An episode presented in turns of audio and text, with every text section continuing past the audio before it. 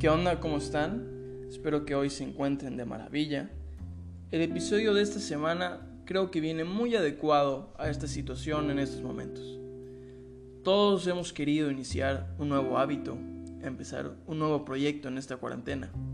El problema aquí no solo es iniciar, muchas veces es la constancia. Y es porque queremos resultados muy rápidos y ahí está el primer error. Hoy hablaremos sobre nunca rendirnos. Aquí les va. ¿Por qué no rendirnos? Primero que nada, a rendirnos no terminamos lo que iniciamos y eso está mal. A dejar las cosas sin terminar vamos acumulando frustración. Cada tarea o compromiso que se deja a medias es un ciclo que no se cierra.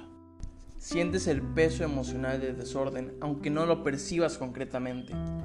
Esa frustración puede desembocar en muchos males, como sentimiento de inutilidad, fracaso, baja autoestima, etc.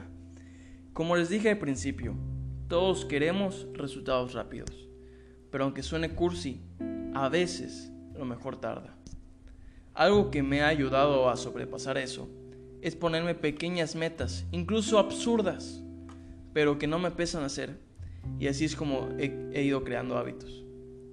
Cuando somos realistas y entendemos que un proyecto o el cuerpo que siempre hemos querido no llegarán de la noche a la mañana, esos pequeños pasos se convierten en una gran herramienta para la constancia y para no rendirnos. Sin embargo, aquí no siempre es color de rosa. Llegan días que no quiero hacer algo y me pongo excusas para dejarlo y por más atractivo que suene, es muy peligroso. Si utilizamos de ejemplo a las personas que han cambiado la historia de la humanidad, podremos idolatrarlos por sus victorias, pero creo que muchas veces no vemos las cosas con el enfoque correcto. Hay que fijarnos en los fracasos, porque siempre serán más que las victorias y nos enseñarán aún mucho más. Thomas Alva Edison dijo al inventar el bombillo en su intento 1000, no fracasé, solo encontré 999 formas de no hacerlo. Eso quiero que entiendan. La vida es una carrera de fracasos y éxitos, pero el fracaso solo tú le pones nombre. Tú decides verlo como fracaso o como un escalón hacia el éxito. La diferencia entre estas personas y nosotros los mortales es que minimizan su caída y utilizan eso para levantarse aún más fuertes. Como diría Rocky, ni tú, ni yo, ni nadie golpea más fuerte que la vida. Pero no importa lo fuerte que golpees, sino lo mucho que resistas y sigas avanzando. Hay que soportar sin dejar de avanzar, y así es como se gana. Si tú sabes lo que vales, ve y consigue lo que mereces.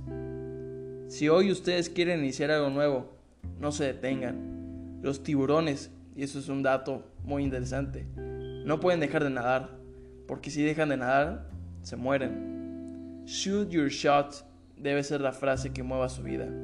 Inténtenlo hasta que salga. De alguna forma va a tener que salir. Y si no sale, pues hay otras formas. Se van a sorprender. Ustedes pueden. Solo hay que confiar más en nosotros. Si llegaron hasta aquí, les agradezco y los quiero mucho. Si les gustó, compártanlo. Hasta la próxima.